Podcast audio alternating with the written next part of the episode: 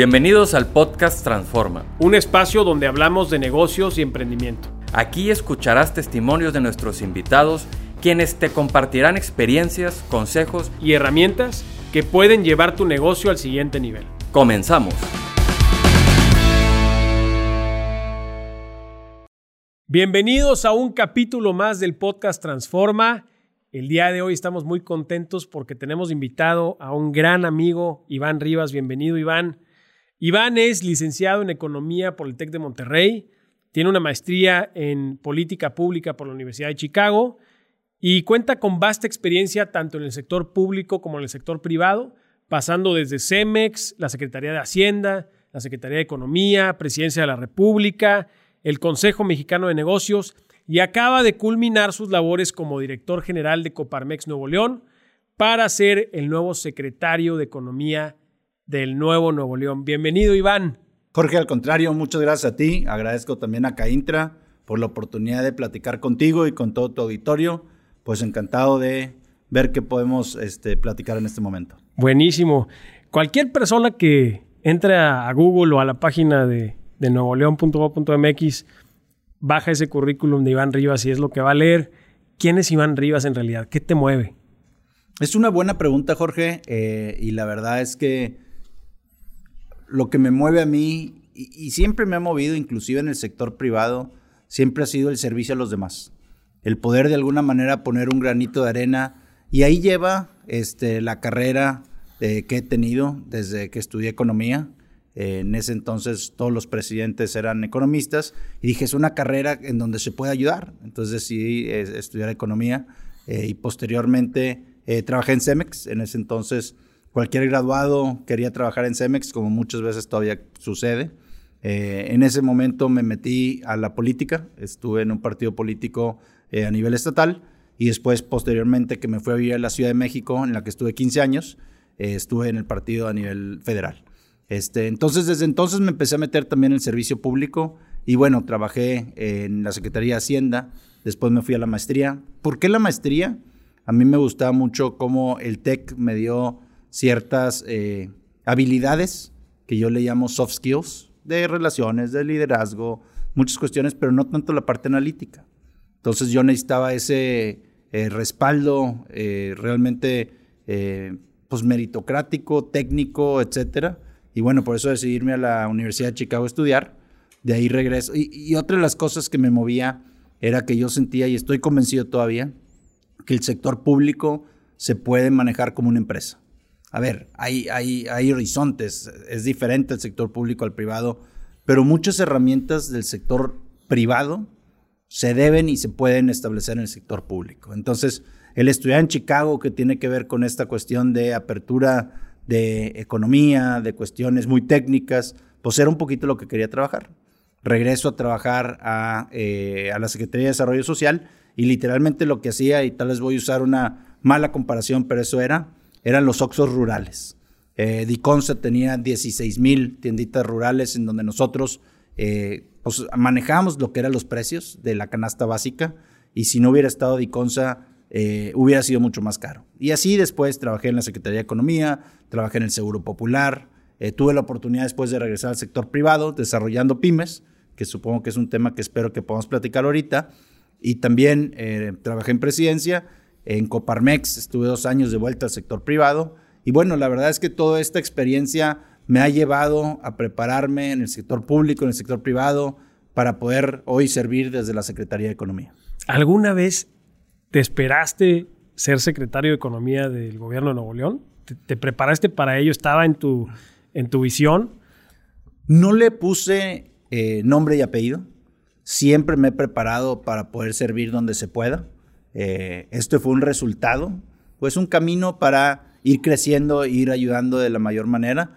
Lo que sí te puedo decir es que sí siento que tengo la experiencia para estar aquí. Ahora, también tuve la suerte para estar en el momento adecuado, en el, tiempo adecuado. Eso también tiene que ver. Pero si juntas un poco de suerte y entrenamiento, pues obtienes buenos resultados.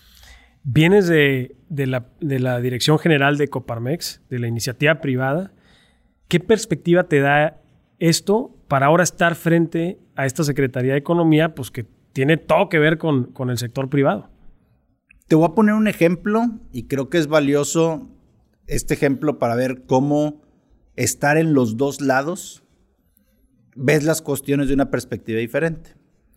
¿A qué me refiero? Por ejemplo, cuando estaba en Coparmex y obviamente el tema es COVID, nosotros pedíamos mucho que como sector privado pudiéramos tomar decisiones o compartir o estar en la mesa cuando se tomaban decisiones de los cierres, de eh, el si foros, ciertas cuestiones que la Secretaría de Salud regulaba y nunca fuimos tomados en cuenta. Entonces de repente te vienes de este lado y te das cuenta que lo que te toca es la parte de salud física, que es importante como gobierno estar cuidando los contagios, las internaciones al hospital, los decesos, eso es bien importante. Pero ya lo estás viendo desde el otro lado y dices, mi responsabilidad es la parte de salud, pero también tenemos que buscar la salud económica. Entonces ya ves diferente. ¿Qué propusimos? Y de hecho que hay tres partes de esto. Ahora en lugar de realmente nada más pasar de el momento de que la Secretaría de Salud va con el equipo de expertos, médicos, etcétera, y pasa al Consejo de Salud. Ahora estamos nosotros en medio, platicamos con la Secretaría de Salud, la escuchamos, lo cual le agradecemos mucho que nos haya abierto las puertas a la Secretaría de Economía y del sector privado, pero también ponemos nosotros nuestro feeling sobre la mesa. Entonces lo que te quiero decir es, si tienes otra perspectiva, pero al final te pones de los zapatos de la amnistía privada, de los creadores de empleo, y te das cuenta por qué es importante el desarrollo económico.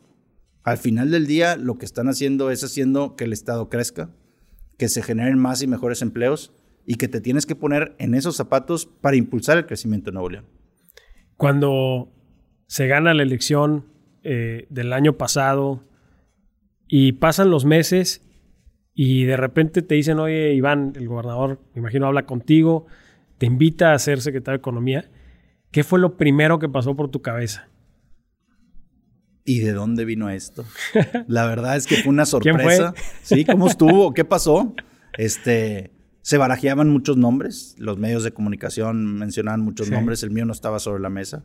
Entonces, la, verdad es que yo estoy muy agradecido con quien haya puesto mi nombre sobre la mesa. Estoy feliz de lo que estoy haciendo. Eh, creo que estamos dando buenos resultados. Como siempre digo, y te la regreso un poco, ¿Cómo nos ves tú? ¿Qué crees que estamos haciendo bien y qué estamos haciendo mal? Y también se lo digo a toda la gente que nos está viendo, que nos está escuchando. Creo que me gustaría abrir un canal de comunicación a través de ustedes, directamente a través de las redes sociales o como me quieran contactar, para saber qué podemos hacer bien. Entonces, bueno, volviendo a tu pregunta, ¿qué vino a mi mente? ¿Qué gran oportunidad tengo de servir? Fue eh, mucha suerte, fue algunas recomendaciones, fue el, de alguna manera mostrar que tenía experiencia tanto en el sector privado como en el sector público, que pues de alguna manera eh, convencieron al gobernador de que pudiera ser una buena, un buen candidato. Y la verdad es que al final del día me gustaría también hablarte no solo de mí, que la verdad es que ya te dije que fue un poco de todo, pero si te fijas, cómo armó el gobernador este gabinete fue una manera muy inclusiva le preguntó a los expertos eh, de educación quién tenía que ser la secretaria de educación, igual la salud, eh, igual la parte de todo lo que tiene que ver con desarrollo económico, eh, la parte medio ambiente, la parte de movilidad, todo lo que tuvo que ver siempre se iba a la raíz de los expertos. Entonces, si te das cuenta, en, en este gobierno no hay políticos, no hay compromisos, no hay, y sí tiene que ver con lo que el gobernador decía de la nueva política. Y tú lo puedes ver en el gabinete. Aparte que es un gabinete, mayoría mujeres, paritario le llama él, pues la verdad es que es un, gabinete de, gente que no somos políticos.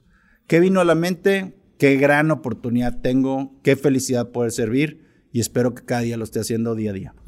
Los primeros 100 días de gobierno creo que era como, o, siempre ha sido un, tema súper tabú, decir, eh, la tenemos que romper para, eh, eh, no sé, a lo mejor subir indicadores y qué padre hay como mucha energía o mucha, eh, pues sí, o sea, ganas de hacer bien las cosas desde el principio, esos primeros 100 días de gobierno. Para ustedes a lo mejor eh, fue como empaparse mucho de qué había, cómo estaba organizado el tema, este, y empezar a trabajar. ¿Cuál fue ese primer objetivo que te pusiste durante esos 100 días de gobierno? La verdad es que nosotros, y tienes razón, especialmente en Estados Unidos, se habla mucho de los primeros 100 días. los primeros 100 días de Barack Obama, los 100 días de Trump, los 100 días de Biden. Aquí es algo que no, no es tanto, es más porque estamos relacionados con la política americana. Nosotros lo que realmente decidimos fue hacer un proceso de planeación. Y, te digo por qué. En ese momento nosotros lo que teníamos que hacer era planear bien lo que íbamos a proponerle al Congreso, con presupuesto, con proyectos y realmente poder ver qué íbamos a hacer este año. Y ahorita si quieres y si me permites, eh, entramos en los proyectos que ya vamos a detonar. No son proyectos pequeños, no son proyectos sencillos, pero son proyectos que ya planeamos y que estamos listos para salir. Proyectos de pymes, proyectos de inversión, proyectos de reforma regulatoria, muchos proyectos que venimos y que ya el, que propusimos, que el Congreso nos aprobó y que ya estamos a punto de realmente salir a, em, a trabajar con toda la ciudadanía. Y se vienen tiempos, creo, empezamos el año bastante difícil otra vez con la, la, ola de contagios de Omicron, estuvo medio complicado y vamos para abajo. ¿Cuál crees que es la prioridad en este 2022 o la primera prioridad para la Secretaría de Economía? Sin duda tiene que ser la reactivación económica. Hay otros factores, como tú estás diciendo, que hicieron muy complicado enero. Aparte del Omicron, está la inflación tan alta, está que siempre hay una desaceleración económica, hay una cuestión un poco alta de desempleo. Pero bueno, para nosotros lo importante es salir adelante de este bache.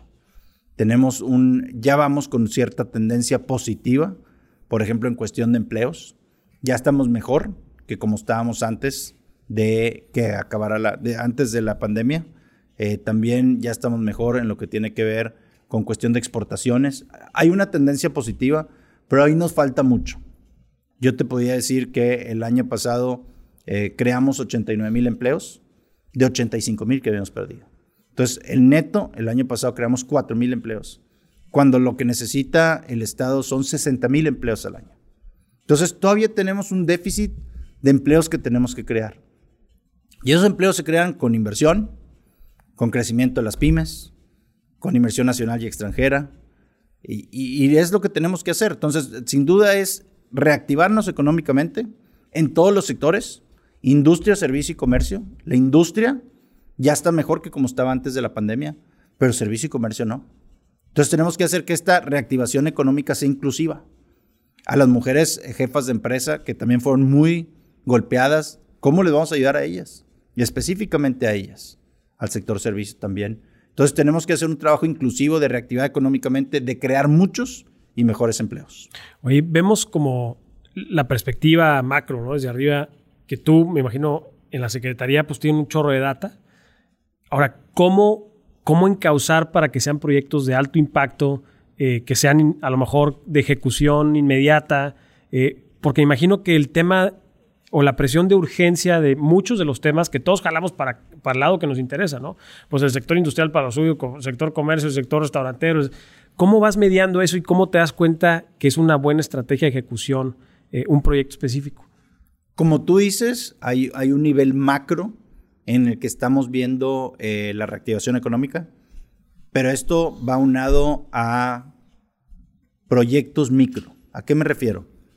Si queremos, o sea, al final veamos el crecimiento económico y, vamos a simplificarlo en creación de empleos.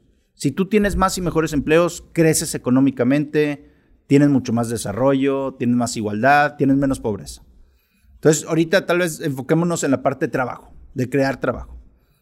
Para crear trabajo hay dos formas desde un punto de vista de nosotros de hacerlo. Uno, y, es industria, servicio y comercio y tiene que ver con más inversión nacional y extranjera, porque esa es creación de nuevos empleos.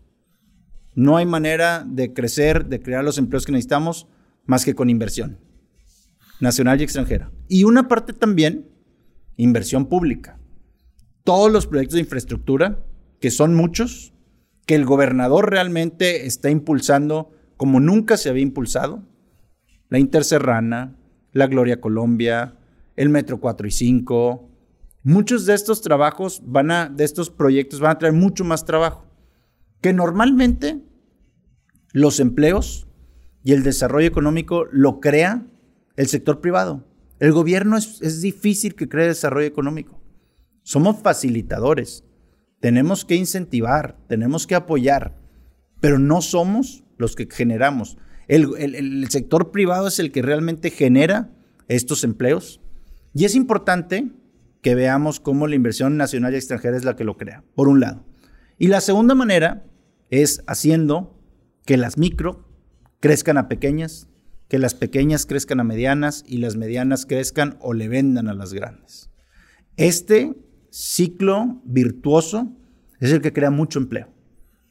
De hecho, si tú me preguntas, eh, donde mayor crecimiento hay de empleo es cuando ayudamos a las pequeñas a crecer a medianas. Porque eso es hablar de crear de 50 empleos a irte a 250. Ese es el mayor tamaño o el mayor brinco. Entonces, si hacemos que las 12 mil pequeñas empresas que hay en Nuevo León crezcan a medianas, eso va a ser un gran brinco y eso es lo que tenemos que hacer para fortalecer la columna vertebral de la economía. A ver, estos compadres, las micro y pequeñas y medianas empresas, generan el 74% del empleo. Es la mayoría del empleo. Y muchas veces nada más se ve hacia las grandes empresas, lo cual tenemos que incentivar y trabajar con ellas, pero también las MIPIMES. Y se ha realmente eh, olvidado mucho de las MIPIMES. ¿Cuáles crees que son esos elementos desde su punto de vista que le hacen falta a esas pequeñas para convertirse en medianas y las medianas en grandes? O sea, ¿cuáles son esas cosas que, que nos hacen falta y que ustedes como gobierno a lo mejor nos pueden facilitar? Esto es, no es una receta única para todas. Este es un trabajo que se tiene que hacer de alguna manera hecho a la medida para cada empresa. ¿Y a qué me refiero? Algunas van a necesitar ayuda en la parte financiera. Algunas van a necesitar apoyo en la parte comercial, o en la parte operativa, o en la parte de mercadotecnia, o en la parte de ventas.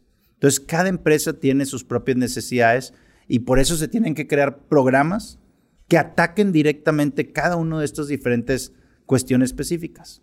Otro tiene que ver trabajar mucho con el dueño. En la cabeza es un factor clave para que puedan crecer. Un dueño que se haga rodear por un buen equipo, un dueño que sepa delegar, un dueño que deje de ser un hombre orquesta para trabajar en la estrategia y así poder crecer. Entonces, este tipo de cosas son lo que consideramos que se tiene que trabajar con ellos, de la mano de ellos, y por eso hemos creado eh, programas que así lo sean.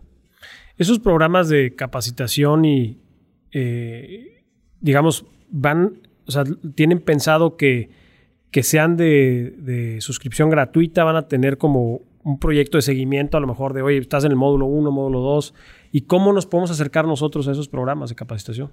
Gracias por preguntar, eh, y, es algo que me gustaría y que quería tocar con ustedes. El primer programa nosotros le llamamos, le llamamos de consultoría y capacitación a pymes. Estamos pensando principalmente en pequeñas y medianas. Y lo que queremos hacer con ellos es trabajar en un proceso de consultoría y capacitación. La parte de consultoría es explícitamente lo que estamos platicando ahorita. Según sus necesidades, después de hacerles un diagnóstico, ¿qué trabajamos y cómo ayudamos a que de alguna manera se desarrolle? Y capacitación es un poco general, eh, mercadotecnia digital, comercial, financiera, muchas cosas que necesitan transversalmente todas estas empresas. Eh, en este año tenemos la intención de ayudar a 1.150 pymes. Si pensáramos en las pequeñas que hay en Nuevo León, que son 12 mil, pudiera decirte que una de cada 10 pymes la vamos a apoyar. Puede ser poco, puede ser mucho, pues es un primer paso que queremos dar para después ir viendo cómo crecemos.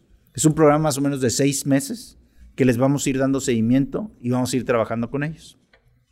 Es gratuito, el gobierno estatal es el que pone los recursos y la forma de ejecutarlos es acercarnos a los expertos. En este caso es la academia.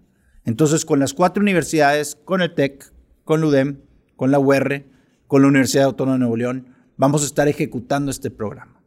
Eh, aún estamos viendo detalles del convenio, pero estamos seguros que a partir de febrero, marzo, ya vamos a poder detonarlo y ya va a estar abierto el registro para que las empresas se puedan eh, acercar a nosotros. ¿Cuál es el mejor canal? El mejor canal es a través de las cámaras. Vamos a estar en contacto con Caintra vamos a promover este, este eh, servicio con sus socios, con los que nos están viendo, pero sí ahorita no tengo la forma de decirles una liga porque aún estamos desarrollando, pero en las cámaras y va a ser público también a través de, de redes sociales, a través de, de los diferentes canales de comunicación. Será muy claro cómo puedes aplicar a este programa. Ahorita estamos en el proceso, pero va a ser un programa que estamos convencidos que va a ayudar mucho a las pymes. Ok. Y siguiendo, si me permites, Sí, sí. la cereza del pastel es que lo que queremos es preparar a las empresas a que estén listas a uno de los, de los elementos que más nos pidan, el financiamiento. Entonces, de la mano de Nacional Financiera, que es una banca de desarrollo, vamos a nosotros poner ciertos recursos, NAFIN los multiplica y vamos a tener cerca de 2.300 millones de pesos para préstamo en créditos. 2.300 millones de pesos, es un chorro. Más o menos estamos estimando que van a ser más de mil créditos. No, perdón, más de 2.300 créditos de en promedio un millón de pesos. Imagínate que puedes ayudar a 2.300 pymes con financiamiento. Créditos blandos, cuando digo blandos es con una muy buena tasa, 13%, sin garantías y acceso a pymes que si van a la banca comercial solos, no lo obtendrían. Entonces nosotros somos facilitadores o abrimos el panorama para que puedan recibir estos créditos. Oye, hemos recibido nosotros, eh, digamos, muchos mensajes y me imagino que ustedes también, derivado del, del tema del famoso 1%, que ahí saliste con el gobernador a, a dar un mensaje sobre este, justamente este tema de los, eh, de los 2.300 millones. Eh, sí, ¿verdad? Es- Sí, 2.300 Moto. millones, sí. Eh, y literalmente la gente está ávida de decir, oye, ¿cómo aplico? Este, ¿Qué tengo que hacer? ¿Ya sacaron las bases o más o menos cuándo podemos estar pendientes de, de- de que va a salir este, este programa? Nosotros tenemos urgencia por abrirlo. Ya está todo planchado con Nacional Financiera y con los bancos comerciales, que al final ellos son los que prestan. Es una cuestión de semanas realmente en que podamos realmente salir a decir, aquí está el registro, aquí puedes aplicar. Insisto, también estamos en, ese, en esa disyuntiva de todavía no, no- tener la liga, pero sí hay, eh, y va a salir información en nuestra página de internet de nuevoleón.gov.mx slash economía. Ahí van a estar todas las bases y en unas dos o tres semanas eh, podrán tener la liga para llenar el registro y poder aplicar estos créditos. Súper bien, pues hay que estar ahí muy pendientes a ese tema. Y creo que esa parte del financiamiento, yo la verdad es que no sabía el tamaño de, de- del dolor que representa la falta de acceso a financiamiento de las pymes, hasta que nos metimos mucho al tema. De ayer era donde platicando con varios de los compañeros eh, pymes de la, de la Cámara, como que nos dimos cuenta que es un procedimiento muy tortuoso el, el- el de la banca comercial, que te pidan garantías personales, porque pues, las empresas normalmente no tienen capital para hacer frente a las obligaciones.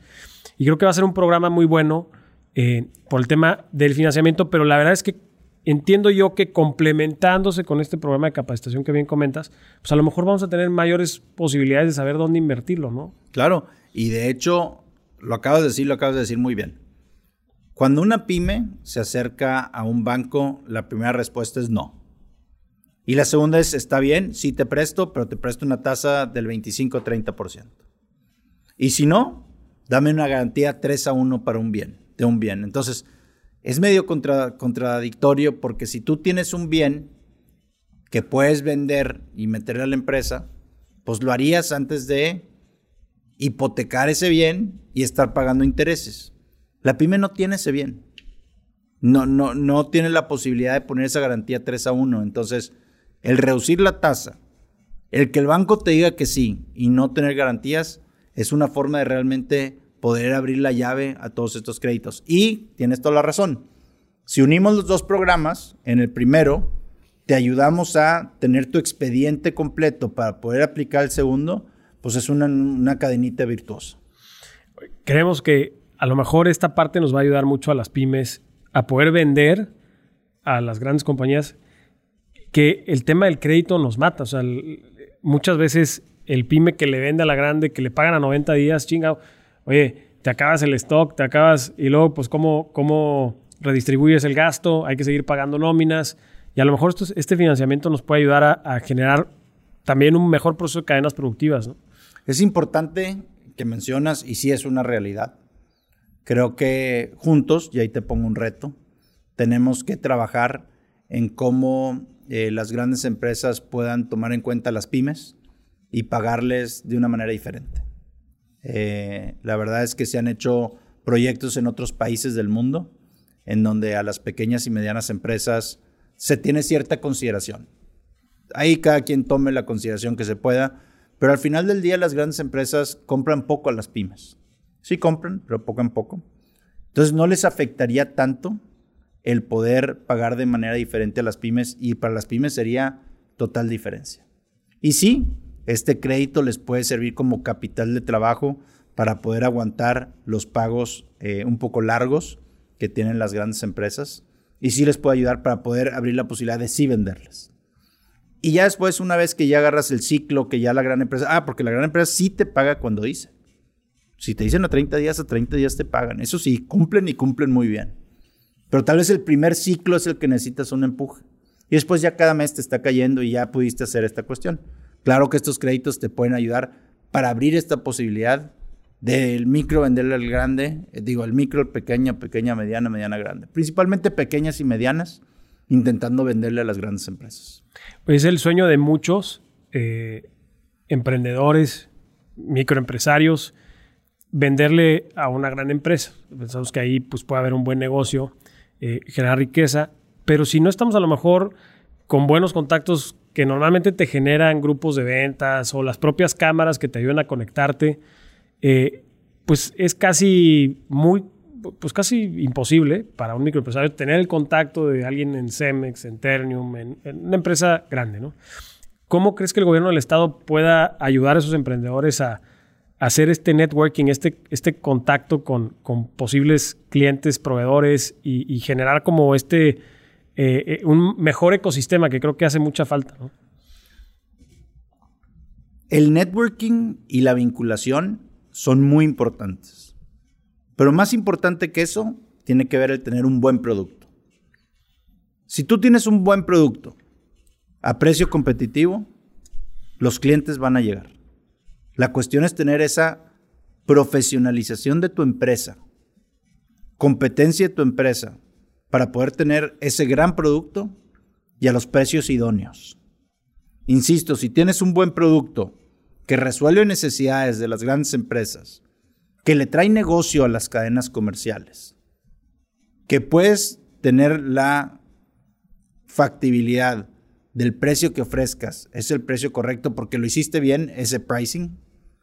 las, de verdad es que los clientes te van a sobrar.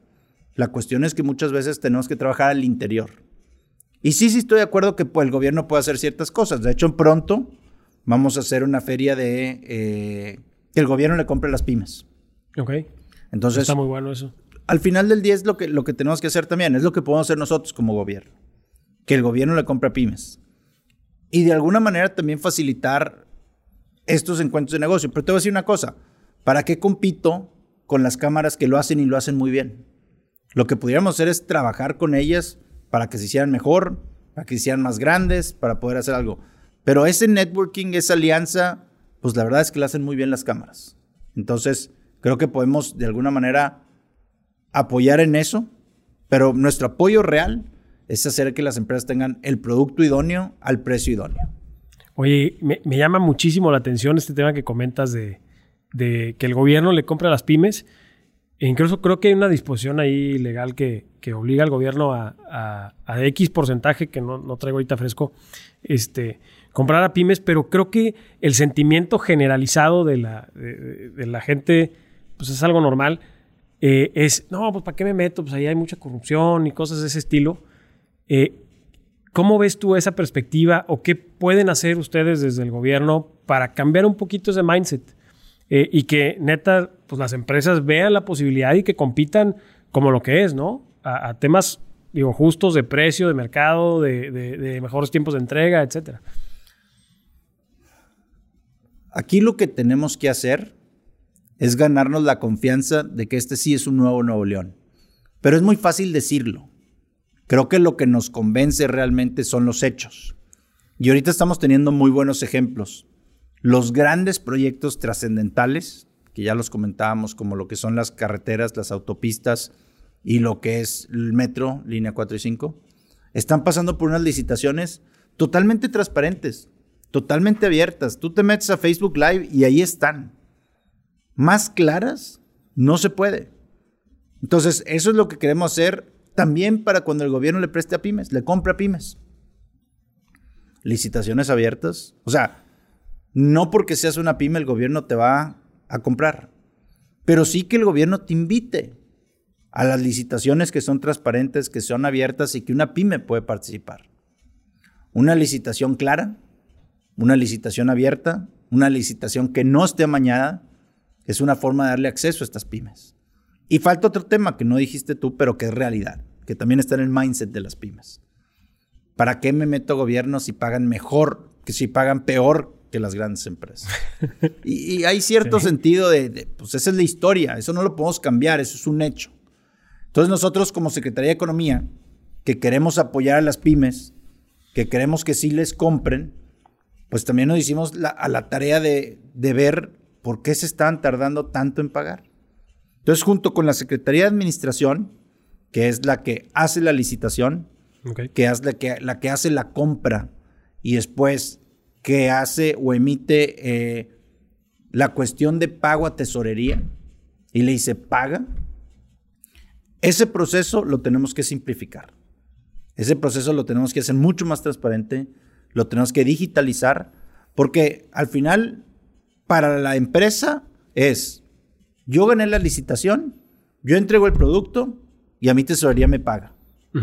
Bueno, ese proceso no es así de fácil. Al interior de la burocracia es, yo entrego la licitación, la asigno, le mando el contrato a Contraloría para que lo revise, regresa, después ya se entrega el producto o el servicio, se tiene que revisar con el área, eh, se acepta, se hace un orden de pago, se le manda tesorería, tesorería la procesa, o sea, sí es un... y paga.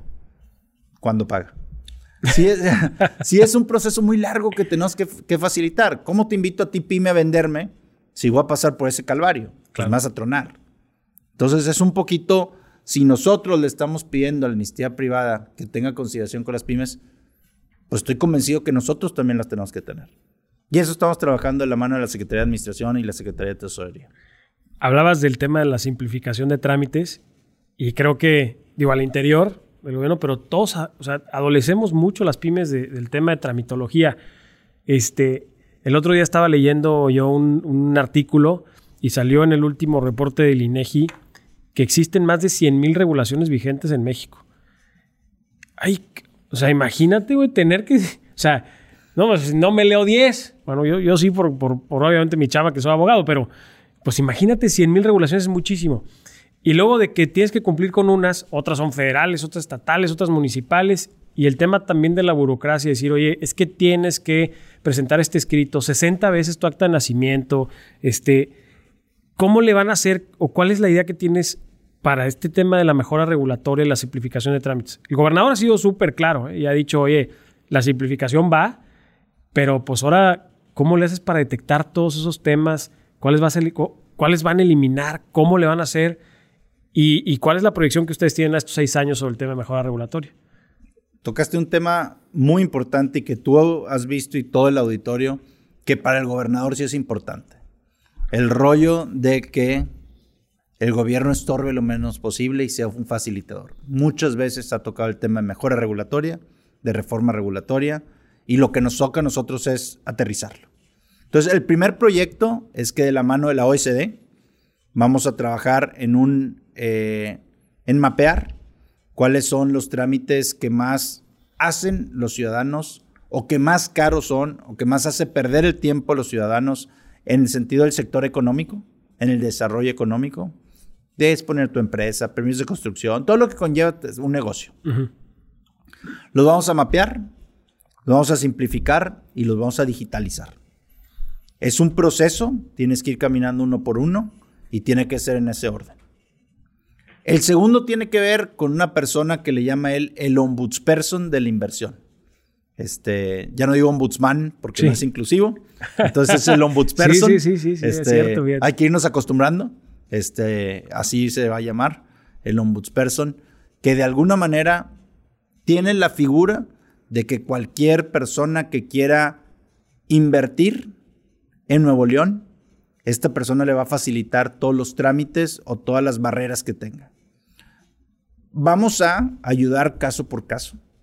Pero la idea no es solo ayudar caso por caso, sino es, oye, tú tienes un problema con un permiso de construcción y tiene que ver con que de alguna manera primero tienes que registrar en el registro público la propiedad, tú, este, tu bien, para hacer este permiso, etc. Yo te estrago una vez en el registro público la propiedad, pero cada vez que alguien tenga que hacer eso, va a ser el mismo calvario. Entonces, ¿por qué no mejor sí te arreglo la primera vez eso? Pero ¿por qué no me siento y me pongo a trabajar con el registro público de la propiedad para que ese trámite en específico lo podamos mapear, simplificar y digitalizar? Y así podemos ir tomando diferentes cuestiones para que cada vez que llegue un nuevo inversionista sea mucho más sencillo. De esos trámites ya estén simplificados, ya estén digitalizados. Entonces, esa es la segunda vertiente. Y la tercera tiene que ver con tenemos que trabajar de la mano la federación, el Estado y los municipios. Un ejemplo, apertura de empresas, y este tema lo conozco muy bien. Apertura de empresas. La mayoría de los trámites para abrir una empresa no están a nivel estatal, están a nivel municipal y federal. Pero a nivel municipal, cada, estamos, ahorita estamos principalmente trabajando con el área metropolitana de Nuevo León, que es donde se concentra el 95% de la población y de la actividad económica. Entonces estamos trabajando con los municipios, mapeando qué requisitos necesitan cada uno de ellos para abrir una empresa.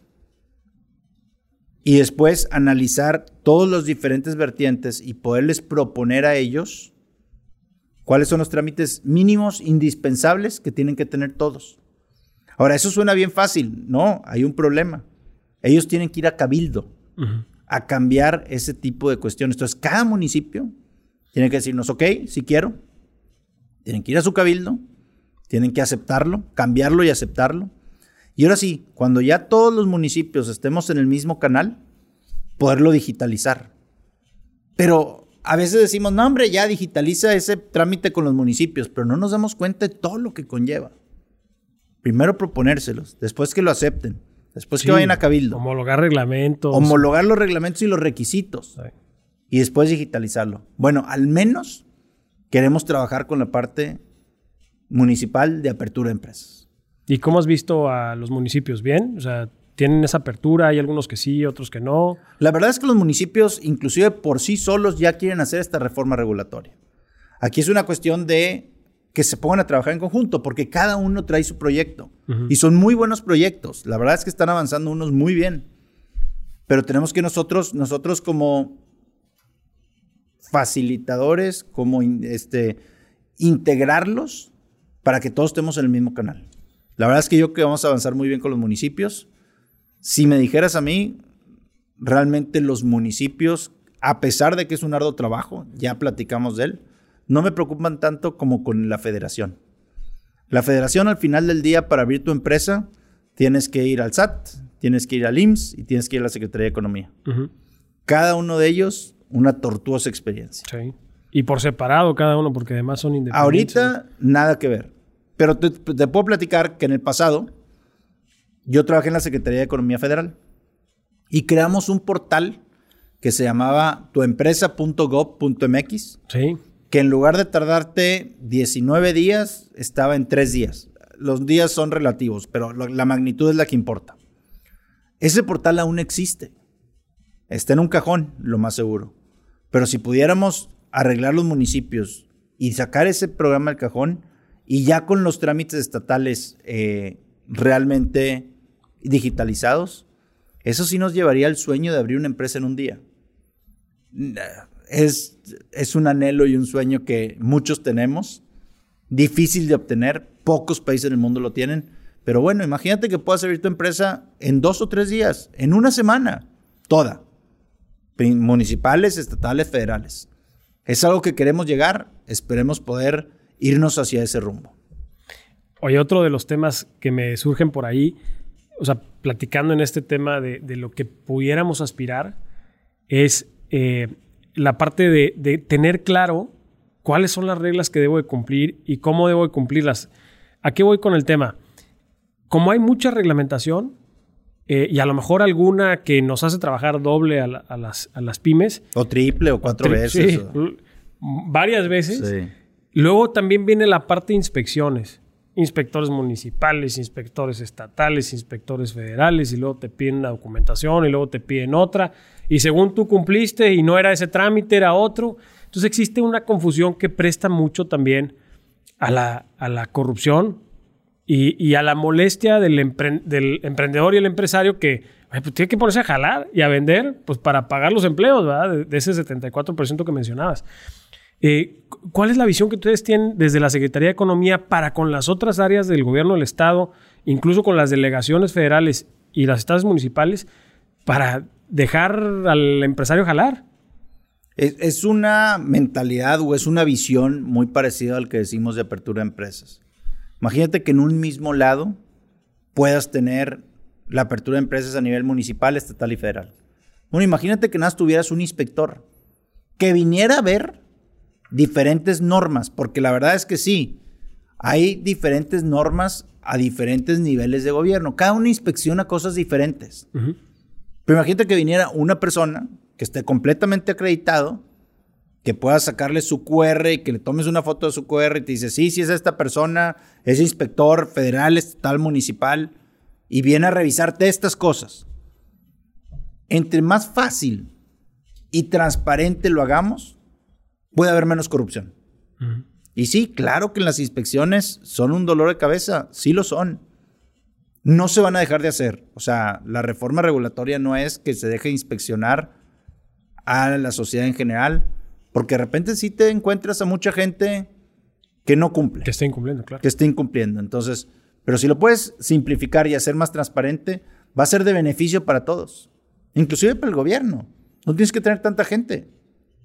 Ahora, si es importante que las normas se cumplen, entonces trataremos de homologar y simplificar a ver qué se puede hacer en ese sentido.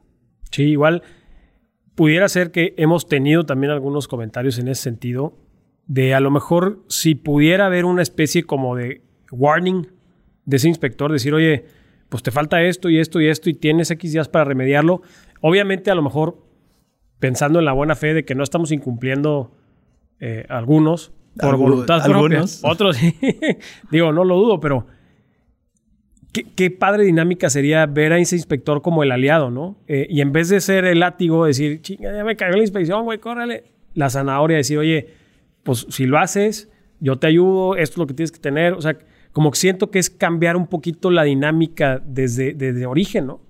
Sin duda, y, vuelvo al punto de que el gobierno tiene que ser un facilitador, no un, un estorbo.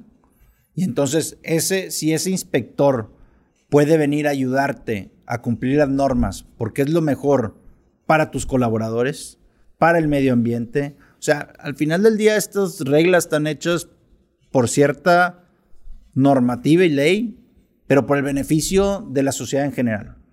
Entonces, si este inspector pudiera, y sería muy bueno, pero también tú lo sabes, son normas, son reglamentos, son inclusive leyes de cómo se manejan estas inspecciones, pero sí sería algo que pudiéramos realmente analizar, ver e impulsar.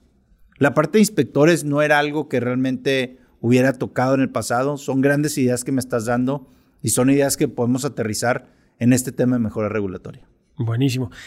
El tema de inversión extranjera, creo que es un temazo, lo hemos platicado y en otros foros que hemos tenido la oportunidad de participar, eh, entiendo que la Secretaría de Economía del Gobierno de Nuevo León está metiéndole mucho interés al tema de fomentar que venga inversión.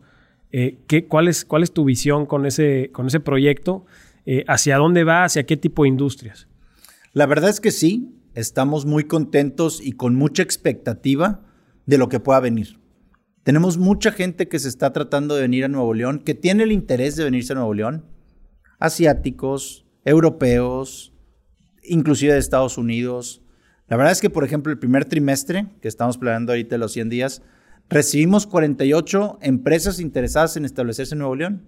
Ya de estas, ya tres o cuatro nos han dicho que sí se van a venir, con muy buenos resultados y creación de empleos. Pero la verdad es que nos hemos enfocado, y, números, eh, al tercer trimestre de 2021 eh, traíamos 2.700 millones de pesos de inversión y esperamos acabar el año con 3 mil millones. Para el 2022, para este año, tenemos la expectativa de cerrar en 3.500 millones. Es el número más alto que hemos tenido en la historia de inversión extranjera directa. Y estamos seguros que lo podemos conseguir. Nuevo León se ha caracterizado por tener inversión en manufactura e industria, lo cual es nuestra columna vertebral y estamos convencidos que así debe ser y que así seguirá. Pero la verdad es que nosotros estamos viendo también paralelo a otros sectores. Nos le llamamos sectores del futuro y que tienen que ver con todo lo que llamamos o platicamos de industria 4.0. Tecnologías de información, inteligencia artificial, ciberseguridad, electromovilidad. Todos estos sectores que sin duda nos van a llevar a el futuro, nos van a llevar a mejores empleos, nos van a llevar a lo que queremos visualizar para el futuro. Y te platico. Un colaborador promedio en una empresa eh, de industria y manufactura gana alrededor de 12 mil pesos al mes. La verdad es que es un buen sueldo. La industria paga mejor que, que en general la economía. Pero estos nuevos empleos, ahorita estamos invitando a una empresa de tecnologías de información a establecerse en Nuevo León, trae más o menos mil empleos, pero el mínimo o el piso de sueldo que traen es de 70 mil pesos. O sea, esto para nuestro, nuestro indicador de más y mejores empleos. ¿Dónde me apunto? Exacto, exactamente. Y al final, como, como eh, queremos decir, es estos sectores del futuro nos llevan a que haya problemas inteligentes y muy padres, retos que van a traer emprendedores, que van a resolver estos, estos temas y estos emprendedores van a crear nuevos proyectos que van a traer inversionistas. Si juntamos estos sectores que se van a establecer en Nuevo León, a los emprendedores y a los inversionistas, cerramos un círculo virtuoso de hacer negocios en Nuevo León. Y muchas veces esto es lo que el gobernador se ha referido como el Silicon Valley, que no es un Silicon Valley, que no es un siguiente Austin, sino es algo así por el estilo y ya existe esta terminología en Nuevo León, el siguiente Cabrito Valley. El Cabrito. Es correcto. Oye, me, me causa una duda, la verdad es que ver, normalmente volteamos a echarle la culpa al gobierno para acabar pronto. estaba buscando una forma más política de decirlo. Pero vemos clara cuál es la visión del gobierno, pero como bien comentas, pues es un tema de todos. ¿Cuál es el papel de las empresas? Desde tu visión como secretario de Economía, ¿qué tenemos que hacer nosotros, los micros, los pequeños, los medianos y los grandes empresarios, para hacer que este tema jale? Para mí, su misión es relativamente sencilla. La misión. Crearlo y conseguirlo es mucho más complicado. La misión es agregar valor. La misión es crear empleos. Mientras tú estés viendo que tu producto o servicio agrega valor, que estás creando empleos, estás creando desarrollo económico, estás creando desarrollo social, estás disminuyendo la pobreza, estás aumentando la riqueza. Entonces, eso es la misión del empresario. Crear valor. Y ahora te lo diría desde una manera sostenible, cuidando también el medio ambiente. Eh, a mí me pusieron a liderar el, gabinete de generación de riqueza sostenible.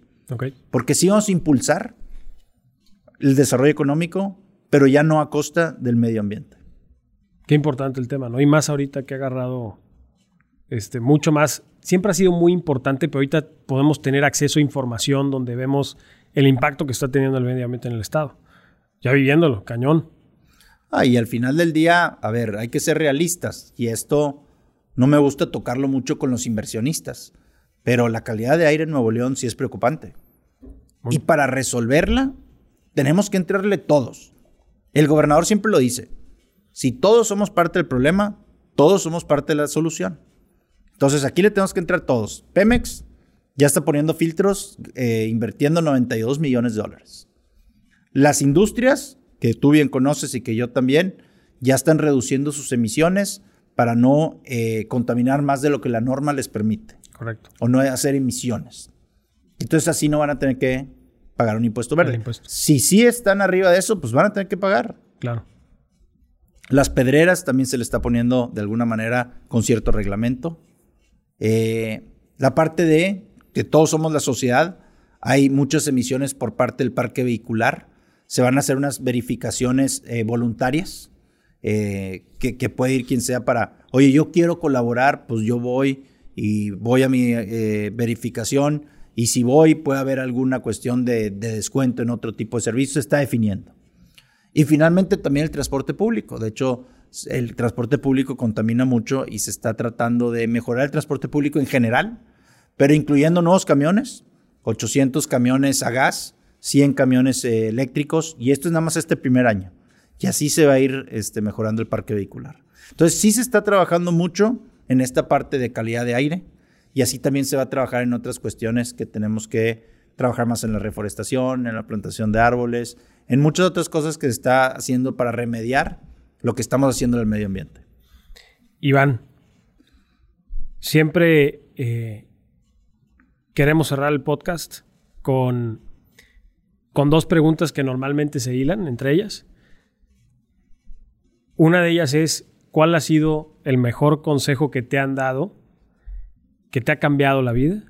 Y la segunda es, ¿qué consejo nos podrías dar a nosotros, eh, los que te estamos escuchando, eh, para nuestros proyectos, para nuestros emprendimientos? ¿Cuál es el mejor consejo que yo he recibido?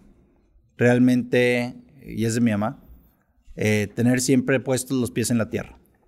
Eh, la soberbia, el orgullo, el egoísmo nos pueden nublar la vista de cualquier cosa, de mis negocios, de mi carrera profesional, de mis relaciones personales, entonces, siempre tener los pies en la tierra y poner el granito de arena que tenemos que poner.